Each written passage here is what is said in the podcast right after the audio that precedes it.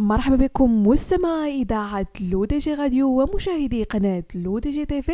فقرة نجوم week الفقرة اللي كرفقكم من خلالها أنا عايشة بوسكين بإطلالة أسبوعية وآخر أخبار نجوم الساحة الفنية الوطنية والدولية.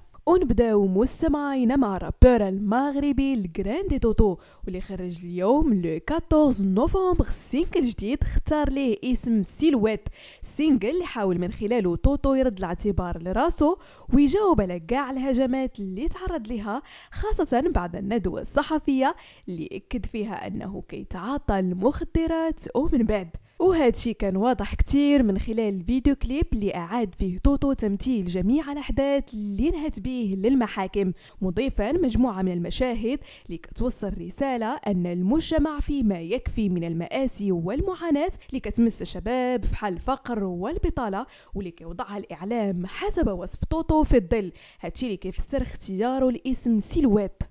وأنهى توتو الفيديو كليب برسالة مباشرة مفادها أن الجيل الذي ينتمي إليه هو جيل يحكي عن الواقع كما هو دون تجميل مشيرا أن هذا الجيل الذي يخيفكم هو جيل الحرية والتعبير ويجب خلق فرص للمصالحة معه. انتقلوا مستمعينا للسينما والتلفزيون. تخوض الممثلة المغربية جليلة التلمسي تجربة مهنية جديدة في مشوارها بعد سلسلة متوالية من الأعمال المغربية المتنوعة بين المسرح والسينما والتلفزيون. بحيث ستطل على محبيها من خلال مسلسل هندي يصور بين المغرب والهند. من الجدير بالذكر أن الممثلة المغربية جليلة التلمسي ستنتقل إلى الهند الأسبوع المقبل لاستئناف تصوير مشاهد مشاهدها في المسلسل رفقة الفنان المغربي سعيد باي الذي يشاركها في هذا العمل. دوليا وبعدما تقدم ناشر مجلة فوغ بدعوى قضائية ضد كل من دريك وسافيج 21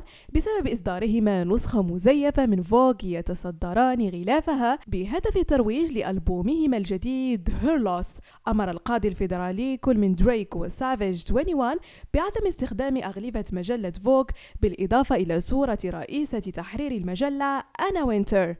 دريك وسافاج 21 قام بإزالة ال post تلبية لأمر المحكمة وقد تم تحديد جلسة استماع في المحكمة في 22 نوفمبر 2022 وكان كوندي ناست قد طالب ثنائي بتعويضات تصل إلى 4 ملايين دولار إلا أن القاضي لم يبت بالموضوع لغاية الآن. بهذا مستمعينا كنكون وصلنا لنهاية فقرة نجوم week. نضرب لكم موعد la semaine prochaine هادشي كامل على أثير الرقمية لو دي جي راديو وكذلك على قناتكم لو دي جي تيفي